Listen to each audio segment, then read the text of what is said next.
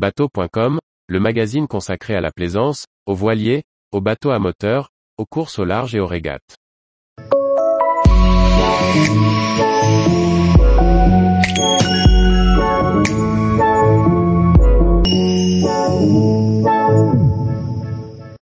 Quels équipements faut-il prévoir d'emporter dans son sac marin?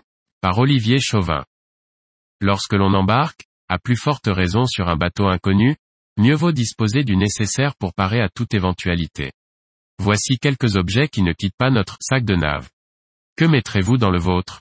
Que l'on soit invité à naviguer sur un bateau ami ou que l'on embarque à bord d'un bateau de location, il est toujours prudent de disposer de son propre équipement individuel, que l'on connaît et qui sera prêt à pallier toute éventualité. Emporter son matériel de sécurité, un smartphone correctement configuré et des outils de recharge, est une précaution nécessaire et qui offre un surcroît de sécurité et de tranquillité d'esprit. La querelle entre Opinel et Laserman est loin d'être close. Le premier tranche aussi bien une haussière que le saucisson. Le second permet tous les dépannages, en revanche il s'avère maladroit lorsqu'il s'agit de tartiner. Plutôt que de choisir, pourquoi ne pas emporter les deux? Un bon couteau dans la poche et un multi-outil dans le sac en cas de bricolage imprévu. Voilà de quoi parer à toute éventualité. Le smartphone peut s'avérer un outil précieux en cas de défaillance d'un système à bord. Traceur de cartes avec positionnement GPS, météo marine, horaire de marée et données de hauteur d'eau, il sait faire tout cela, mais mieux vaut qu'il ait été configuré auparavant. Le plus simple est de se créer un écran d'accueil dédié à la navigation, avec les quelques applications utiles et dont on aura appris les limites avant d'embarquer. Même si la VHF est normalement rattachée à un bateau, n'hésitez pas à glisser la vôtre dans votre sac. Elle peut s'avérer précieuse au cas où celle du bord refuserait de fonctionner, ou que les batteries du bateau connaîtraient une défaillance. Il n'est jamais inutile d'emporter avec soi une batterie nomade, capable de charger tout appareil en USB.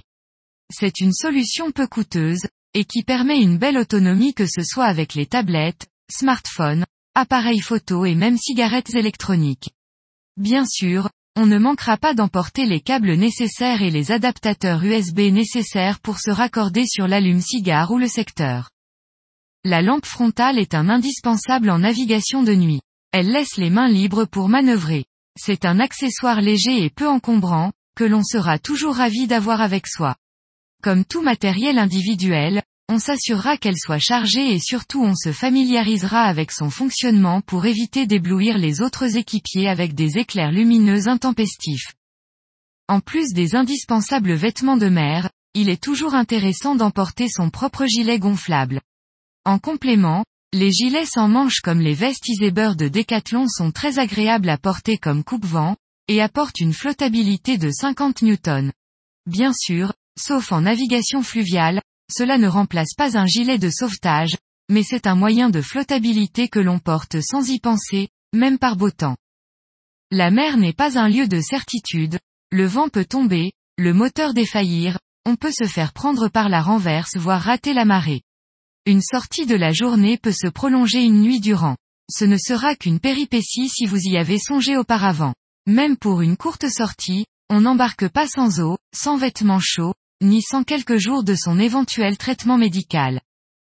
Prévoir et être autonome font partie intégrante du sens marin. À vous de définir ce que doit contenir votre sac marin en fonction de vos navigations. Tous les jours, retrouvez l'actualité nautique sur le site bateau.com. Et n'oubliez pas de laisser 5 étoiles sur votre logiciel de podcast.